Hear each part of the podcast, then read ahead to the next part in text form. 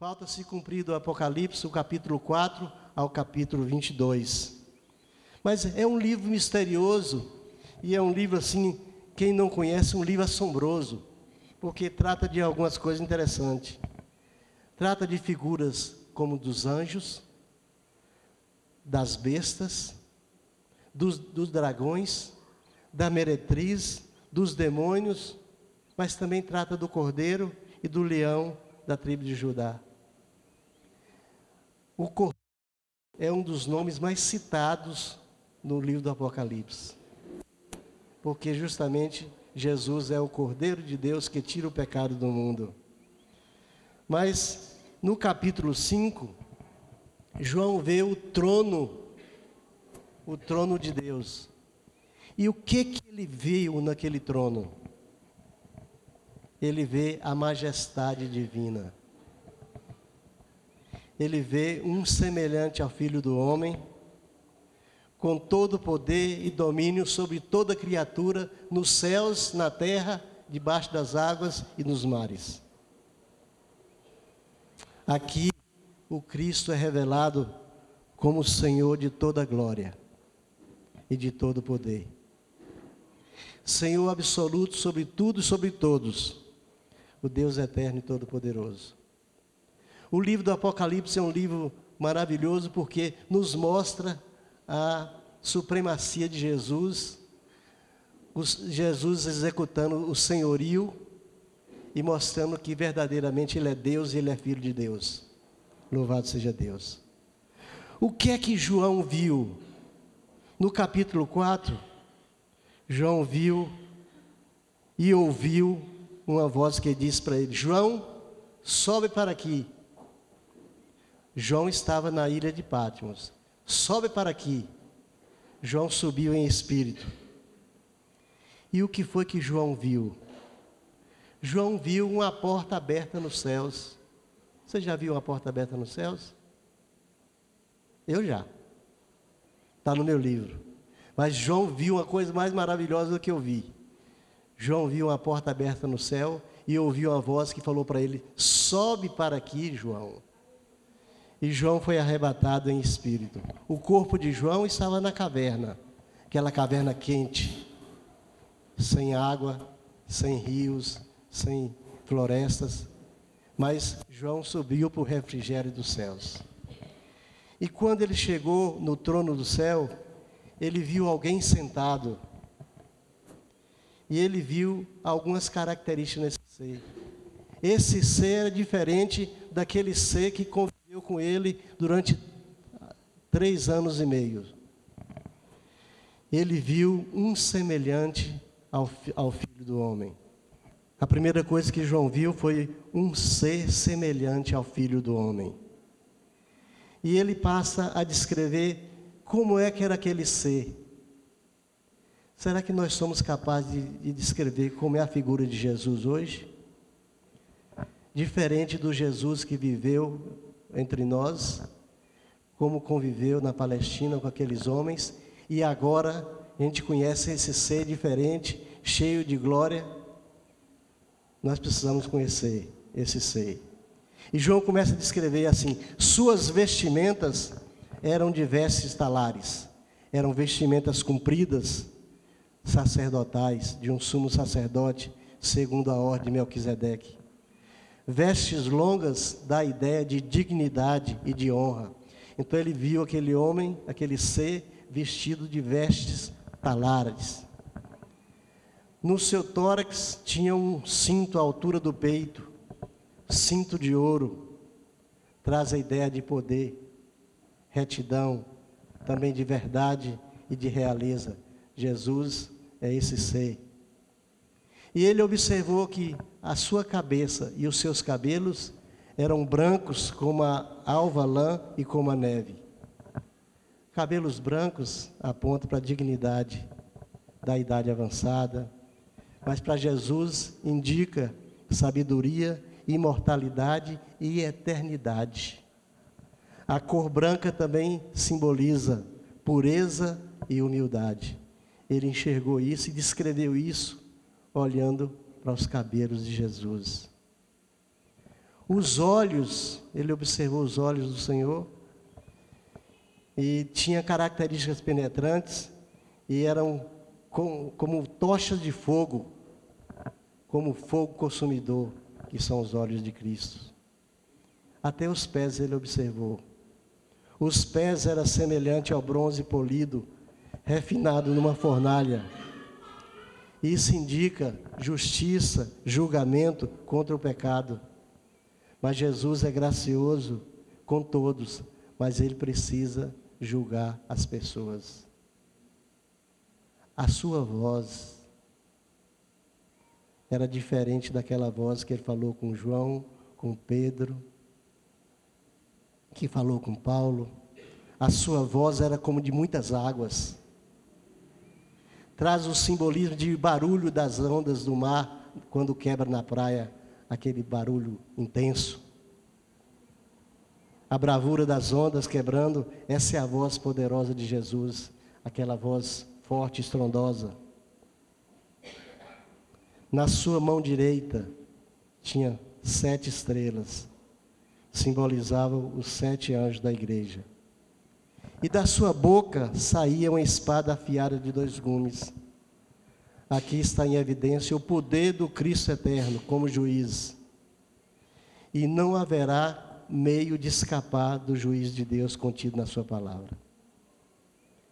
Por último, ele observou o rosto. O rosto de Jesus brilhava como o sol na sua força indica que Jesus é poderoso e desconhece limites. Jesus é poderoso e desconhece os limites. Ele é a luz de Deus. Sua glória e majestade não tem poder, não tem igual. O livro de Malaquias fala que ele é o sol da justiça. E o Apocalipse diz que ele é a lâmpada de Deus. Louvado seja Deus. Este foi o ser que João viu no trono. Nosso tema dessa noite é o Cordeiro, o Leão e o Livro. Quem leu as crônicas de Narna ou assistiu o filme, são três filmes de um escritor escocês chamado C.S. Lewis, que é de origem evangélica. Ele escreveu as crônicas de Nárnia, e nessas crônicas já foram filmados três filmes. O primeiro é assim: O Leão, o Guarda-Roupa e a Feiticeira. O segundo livro é O Príncipe Cáspia. O terceiro livro é A Viagem do Peregrino da Alvorada. E o quarto livro é A Cadeira Prateada, que está sendo filmada ainda. Mas nesse primeiro, nesse primeiro livro, que é o primeiro filme, O Leão, o Guarda-Roupa e a feiticeira, mostra quatro jovens entrando no reino de Nárnia. E eu creio que esse C.S. Lewis, ele leu o Apocalipse para poder escrever esse livro. E a gente passa a ver essas figuras importantes, são figuras que são escritas no Apocalipse e que encantam a gente. Uma figura do leão, o leão da tribo de Judá, ao mesmo tempo, o leão é um cordeiro, e esse leão e esse cordeiro eram dignos de abrir o livro.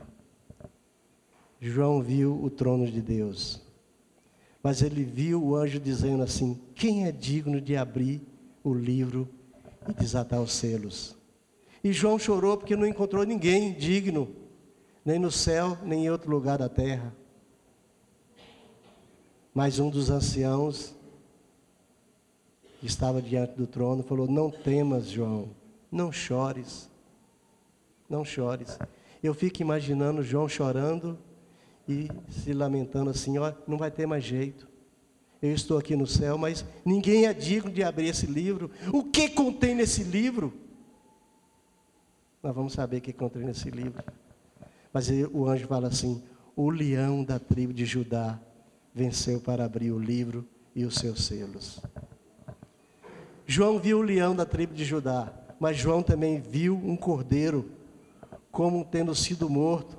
E esse cordeiro tinha sete chifres, sete olhos, que são os sete Espíritos de Deus. Tudo no Apocalipse fala pela, pela numerologia dos sete. Dos sete, dos doze. Nós não sabemos porquê, mas tem um propósito. O que é que significa o leão e o cordeiro? O cordeiro. A figura do cordeiro simboliza o Messias sofredor que foi dado em nosso lugar. O cordeiro experimentou a expiação. Expiação é uma palavra que significa que alguém morreu em lugar de outro. E a expiação que foi feita aqui por Jesus foi para comprar as pessoas por um preço muito alto. Com a expiação, Jesus comprou as pessoas para o Pai e adquiriu para si toda a exaltação universal. Porque na expiação, Jesus foi ao mesmo tempo oferta e ofertante. Esse é o único gênero que, que existe na história: alguém se dá e alguém se oferecer. Na velha aliança, o sumo sacerdote vinha oferecer o cordeiro. Ele imolava o cordeiro e o sangue do cordeiro era aspergido ali. O sumo sacerdote fazia isso. Mas se não antes oferecer sacrifício por si e por sua família.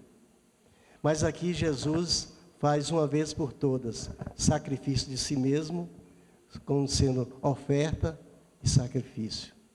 Por isso que a morte de Jesus foi morte expiatória. Mas Jesus é o Cordeiro de Deus porque João olhou para Jesus e falou assim: Eis aí o Agnus Dei. Eis aí o Cordeiro de Deus que tira o pecado do mundo.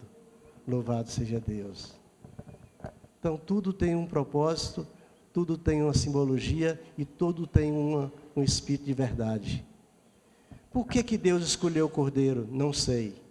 Pelo fato de ser um animal pacífico, e um, um animal assim, dócil, mas escolheu na Páscoa, na celebração da Páscoa, para que todo hebreu sacrificasse um cordeiro, um cordeiro novo, sem defeito e sem manchas. E que o sangue fosse primeiro aspergido nos umbrais da porta e depois fosse alimentado dele.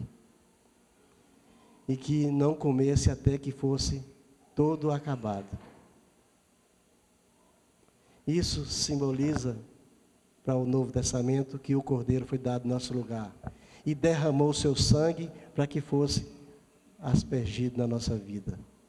E Jesus falou assim: Quem de mim se alimenta, por mim viverá. Essa é a figura do Cordeiro.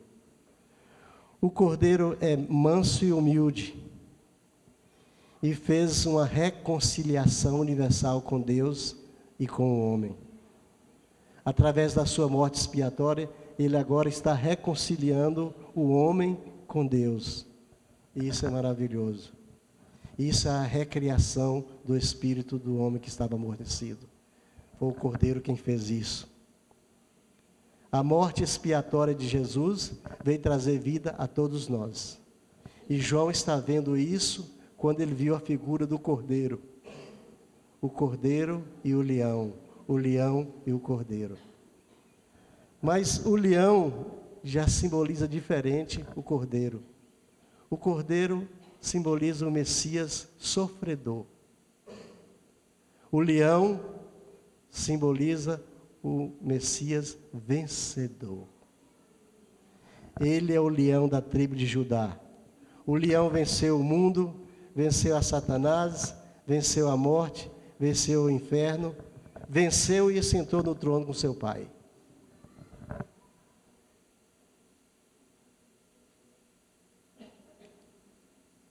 Essa é a figura do leão. O leão é majestoso, é o corajoso, e ele assume o poderio universal. O leão da tribo de Judá faz alusão à tribo de Judá. Na sua bandeira tinha um leão. Isso nos ensina que Jesus viria de linhagem real, viria da casa de Davi, que por sua vez veio da casa de Judá, da tribo de Judá. O leão foi quem venceu a águia. Vocês conhecem a águia? A águia é a representação de Roma. Uma corte que tinha seis mil soldados tinha uma águia. E onde aquela águia passava, todos sabiam que o Império Romano estava passando por ali. Nos dias de João, aquela águia trazia intimidação, trazia pavor, trazia medo. Mas Jesus, como leão, venceu a águia. A águia perseguia a igreja naqueles dias. O próprio Domiciano era imperador romano e exigia que no culto que ele fez como imperador, ele fosse, fosse tido como divindade. E isso nem a igreja, nem um crente aceitava. Mas aqui no livro do Apocalipse, o leão domina a águia. A águia era símbolo do Império Romano. E Roma que dominou o mundo naqueles dias. E vai voltar no Apocalipse para dominar o mundo outra vez. Só que com o nome de Babilônia. Roma no passado, no passado, Roma dominou o mundo e perseguiu a igreja. Conta a história que nunca se matou tanta gente como se matou nas arenas, naquelas arenas que existem em Roma e que existiu o Coliseu. Os cristãos eram jogados para os leões e muitas vezes eles morriam sorrindo. E Nero olhava assim e falava assim: e por que, que eles ainda riem? porque não, existia, não sabia o propósito da salvação em Jesus. Mas Cristo, como leão da tribo de Judá, haverá de julgar e aniquilar o império romano que vai sobressair nos dias futuros e esse mundo ímpio. Então nós vemos duas figuras, do cordeiro e do leão. E agora o livro. O que é que tem nesse livro? Ah, esse livro. Esse livro contém revelações que Deus determinou para o futuro da humanidade. Descreve como será a humanidade no futuro, bem como o triunfo de Jesus e seu povo sobre todo o mal. Esse livro tem sete selos. Quando cada selo se abre, acontece uma coisa diferente na terra cada selo é aberto, é revelado uma parte do livro em visão. Esse livro contém revelações futuristas do mundo vindouro. E esse livro contém juízos de Deus. Nós não temos que ter medo desse livro, porque esse livro não se aplica à igreja. Os sete selos do livro, todos foram abertos pelo Cordeiro. Se você olhar na sua Bíblia do Apocalipse, você vai ver sempre a figura do cordeiro. O cordeiro abrindo o livro, o cordeiro abrindo selos. O primeiro selo trata-se da conquista do Evangelho. O cordeiro abre o primeiro selo e viu um cavaleiro branco, um cavalo branco e seu cavaleiro que saiu para vencer. Esse primeiro selo trata assim da propagação do Evangelho na face da terra. O segundo selo trata-se de guerra e carnificina. Saiu outro cavaleiro vermelho e foi dado o poder de tirar a paz e trazer espada e morte aos homens. O terceiro selo trata-se de fome e carestia na terra. Saiu o cavalo com seu cavaleiro, só que o cavaleiro, o cavalo era preto. E esse cavaleiro com o cavalo preto tinha nas suas mãos o poder da caristia. Isso significa que no mundo apocalíptico, na grande tribulação, os alimentos terão um preço muito alto. Vai ser uma caristia nesse mundo. E quem assistiu um filme chamado Megido, viu que tinha um presidente da ONU que tentou mas não conseguiu substituir a Deus e produzir sementes que nascessem sem chuva. Eu achei interessante o livro chamado Megido, porque retrata essa parte dos selos. Mas as sementes não nasciam, porque não tinha o germe de vida. O homem ainda não consegue criar um ser com germe de vida. Consegue colher, consegue produzir a semente híbrida do, feijão, do milho, mas ela nasce uma vez, na segunda vez ela morre. Isso porque o germe de vida, o poder da vida está nas mãos de Deus. O quarto selo trata-se da morte e do inferno. E aqui surge o cavaleiro amarelo. Ele tem autoridade para matar por vários meses a quarta parte das pessoas da terra. Nós não temos que temer esse juízo de Deus, porque a igreja vai estar isenta disso. Nós estaremos na glória. Agora, o problema são os deixados para trás. A preocupação é essa. O quinto selo trata dos santos martirizados. Aqui nós vamos ver aquela, aquela perseguição, aquelas duas testemunhas que testemunhavam do amor de Deus em Jerusalém. Que deve ser Elias e que deve ser Enoque, aquelas duas testemunhas. O sexto selo, vai haver uma coisa interessante: os poderes do céu serão abalados, e vai haver angústia na terra, vai haver tanto terremoto, modificações na, no sol, na lua, queda das estrelas sobre a terra, e diz que os poderosos da terra procurarão as cavernas para se esconder e ficar longe de tudo aquilo. Mas ninguém foge da ira divina até que termina o sétimo selo. O sétimo selo trata das sete trombetas trocadas pelos anjos, que anunciam que Jesus está na sua segunda volta. Louvado seja Deus. E aí acontecem os desdobramentos e juízos de Deus. Tudo isso está contido nesse livro, nesse livrinho que João olhou e falou assim: Não estou vendo ninguém digno mas o leão da tribo de Judá é digno de abrir o livro e desatar os selos. E o Cordeiro de Deus. Os efeitos em abrir o livro, os efeitos que Jesus traz quando abre, abre os livros, ele proclamou em alta voz assim: A Babilônia está julgada. A Babilônia, que matou tantos judeus, ela retorna no Apocalipse com outra roupagem. A Babilônia está julgada. O anticristo destruído. O dragão é vencido. A morte é aniquilada. A maldição sobre a terra é anulada e a terra é renovada. Os céus contemplam em silêncio e o universo fica estático. E todos os anciãos e anjos rompem de júbilo e de gozo. São as consequências do livro que Jesus abriu e proclamou os sete juízos de Deus sobre a face da terra.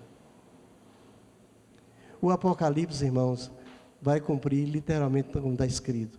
Quer nós queiramos, quer, quer não. Porque é propósito de Deus, é plano de Deus, é dispensação de Deus. E nós temos na figura bendita do Cordeiro e do leão, a majestade e o servo sofredor, o carinho e a mansidão e o amor pelas ovelhas. Isso significa que Jesus tem amor por cada um de nós. Nos ama profundamente, aproveitando que nós não seremos afetados por nenhum juízo desse. Cristo venceu através de seu ofício real. Ele é rei segundo a casa de Davi. Ele venceu através da sua descendência real.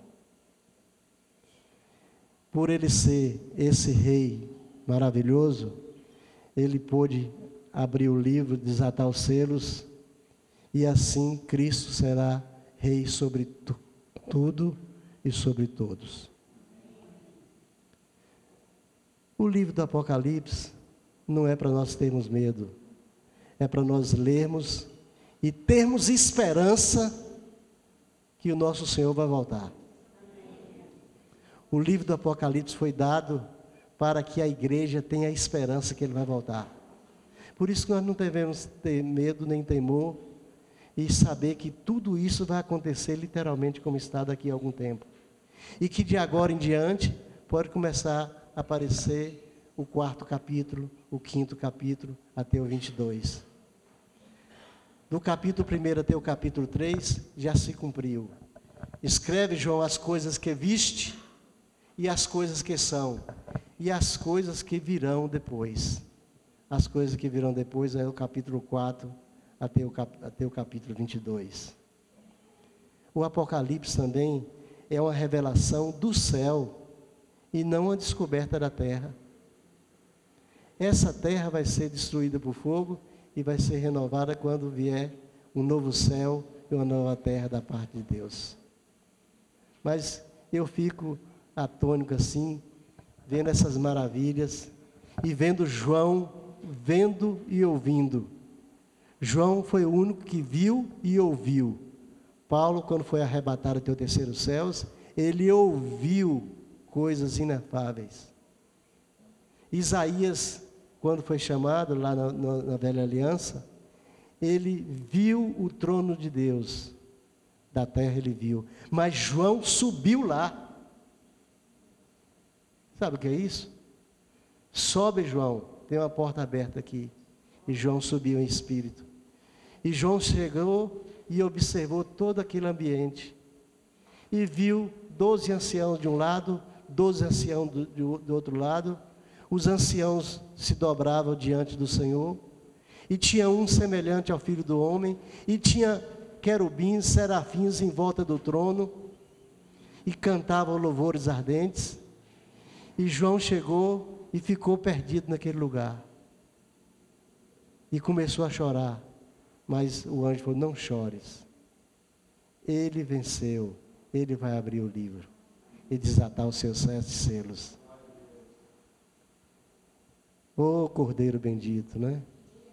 Eis o Cordeiro de Deus que tira o pecado do mundo. É o leão da tribo de Judá.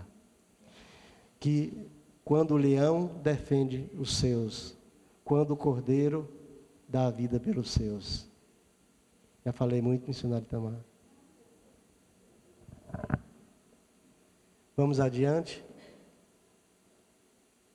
Morre o cordeiro, reina o leão. Mas o cordeiro ressuscita ao terceiro dia. O cordeiro foi imolado em nosso lugar. Já pensaram nisso? João, quando viu Jesus, João o Batista, que foi batizar Jesus, falou assim: Eis o Cordeiro de Deus que tira o pecado do mundo. Quem falou isso para João? O Espírito Santo trouxe a revelação. E esse Cordeiro que morreu e ressuscitou, até hoje ele dá a vida pelas pessoas. E isso tudo que vai acontecer, essa abertura do livro e o desatar dos sete selos, vai se cumprir ainda. João foi transportado para o futuro para escrever o Apocalipse. Não se cumpriu ainda, mas a gente já sabe como vai acontecer. Isso é uma coisa tão espetacular que Jesus revelou aos seus: olha, vou deixar escrito para vocês tudo que vai acontecer na plenitude do tempo vai acontecer essas coisas. Eu creio que nós estamos vivendo o princípio das dores. Porque eu nunca vi tanta dor e tanto sofrimento no mundo. E as dores e o sofrimento vêm sobre todos, sobre os crentes, sobre os descrentes, a angústia que a terra está vivendo. Porque logo depois do princípio das dores, vai vir o arrebatamento da igreja. E eu fico pensando que horas vai ser o arrebatamento. Pode ser na hora dessa do culto, pode ser durante o dia, nós não sabemos. Mas na plenitude do tempo o Senhor vai voltar. Nós temos que estar vigilantes e com a nossa vida pronta. Enquanto isso, nós vamos vindo terremotos, epidemias, tantas catástrofes na natureza, a igreja sendo perseguida. A perseguição começa primeiro uma perseguição política, depois uma perseguição financeira, e está começando já a perseguição financeira, com a exigência de, de ser tudo pago. O Estado de São Paulo, a Prefeitura, já está, não isenta mais a igreja de taxas e tributos, a igreja tem que pagar por tudo, e isso já é um tipo de perseguição. E como é que nós ficamos? Nós ficamos esperando. Nós ficamos esperando porque Jesus Cristo é manso como o cordeiro e é majestoso como o leão. Ele possui a brandura do cordeiro e a força do leão. Ele possui a brandura para com seus amados e ao mesmo tempo a bravura para com seus inimigos. Ele é o nosso grande vencedor. Nós não pregamos aquele Cristo que vem agora a Páscoa, aquela que muitos vão na procissão do Deus morto. Nós não pregamos nosso Deus morto. Jesus ressuscitou. Ele só ficou três dias naquela, naquela tumba e nenhum dos seus ossos foi quebrado, e o seu corpo não experimentou a decomposição, a corrupção, porque Deus deu ordem a respeito do corpo de Jesus. Tal qual ele morreu, tal qual ele ressuscitou. E isso vale, para nós, que o último inimigo que, que, Jesus venceu foi a morte. E nós, um dia que nós, nós experimentarmos a morte, nós vamos passar por ela e vamos vencer também a morte. Ele venceu o mundo, venceu as trevas, venceu o inimigo e venceu a morte. A morte foi o último inimigo a ser vencido. E um dia nós veremos como ele é, face a face.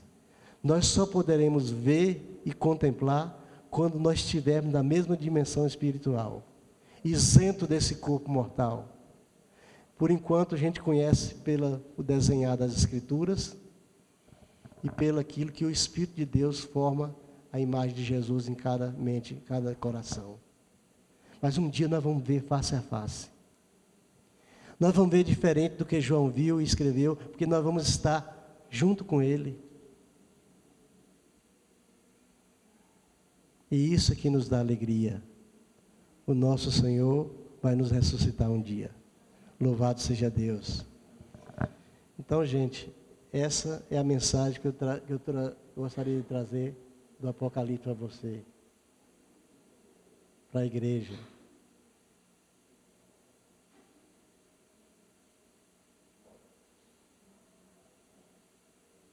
Ele é o leão e ele é o cordeiro.